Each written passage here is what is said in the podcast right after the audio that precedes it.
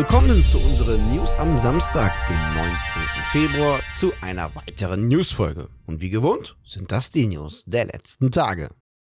Ubisoft besitzt einige Titel in der Pipeline, die noch keinen Starttermin besitzen. Ein Skull Bones, ein Avatar und auch noch ein paar weitere. Doch jetzt grenzt Ubisoft den Release-Zeitraum etwas ein. Im Rahmen der Bekanntgabe des Geschäftsberichts 2021 bis 2022 gab der französische Publisher bekannt, dass man den Release von Avatar, Skull Bones und Mario Plus Rabbits Sparks of Hope zwischen April diesen und April nächsten Jahres plane. Auch wenn ein ganzes Jahr natürlich ein großer Zeitraum ist, können wir uns jetzt schon darauf freuen, dass wir spätestens Anfang nächsten Jahres die Welt von Pandora oder den Indischen Ozean unsicher machen können, sofern nichts verschoben wird. Welche Erwähnung doch sehr überraschend ist, ist die von Skull and Bones. Das Spiel, das ja eigentlich schon 2018 erscheinen sollte und mehrmals verschoben wurde, verschwand vollkommen vom Ubisoft-Radar. Bis auf ein paar Gerüchte, dass man zum Beispiel das Konzept von Skull Skull and Bones über den Haufen geworfen hat oder dass die Entwicklung von komplett neu gestartet wurde,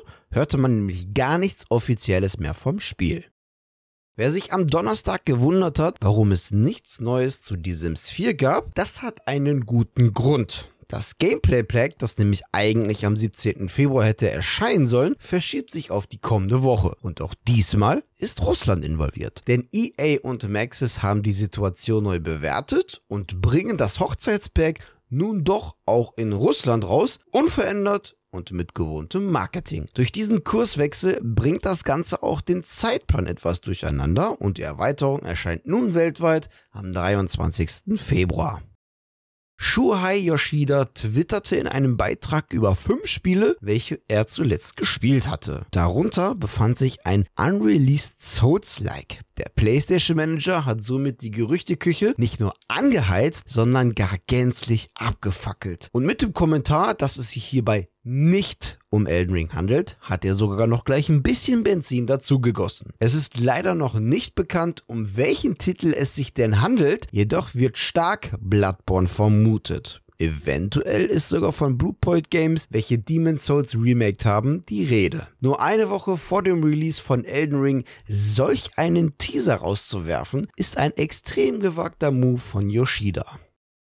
Dass beim japanischen Publisher Capcom an Street Fighter 6 gearbeitet wird, ist ja bereits seit einer ganzen Weile bekannt. Lediglich die offizielle Enthüllung lässt weiter auf sich warten. Doch das könnte sich jetzt wohl ändern. Wie der als gut vernetzter Insider geltende Videospieljournalist Jeff Grubb in der aktuellen Ausgabe von Grubb Snacks berichtet, erfolgt die offizielle Ankündigung bzw. Enthüllung von Street Fighter 6 am kommenden Montag, dem 21. Februar. Zwar gibt es jetzt zu dieser Behauptung noch keine offizielle Bestätigung, doch womöglich könnte die offizielle Webseite dieses Statement untermauern. Kürzlich tauchte nämlich auf der offiziellen Webseite Webseite von Capcom ein Countdown auf, der am kommenden Montag abläuft.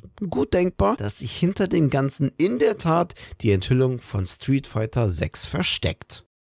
Letzte Woche berichtete ich euch noch, dass der französische Publisher Nacon das kleine Entwicklerstudio Midgar Studio aus Südfrankreich übernommen hat. Jetzt, eine Woche später, die nächste Übernahme. Hoho, und was für eine. Nacon übernimmt den Hamburger Publisher und Entwickler Dedelic Entertainment. Nacon selbst bezeichnet diesen Kauf als strategische Übernahme, die ein Gesamtvolumen von bis zu 53 Millionen Euro haben wird. 32 Millionen Millionen Euro werden sofort fällig. Der zweite Teil des Betrags wird abhängig vom Erfolg bis 2026 fällig.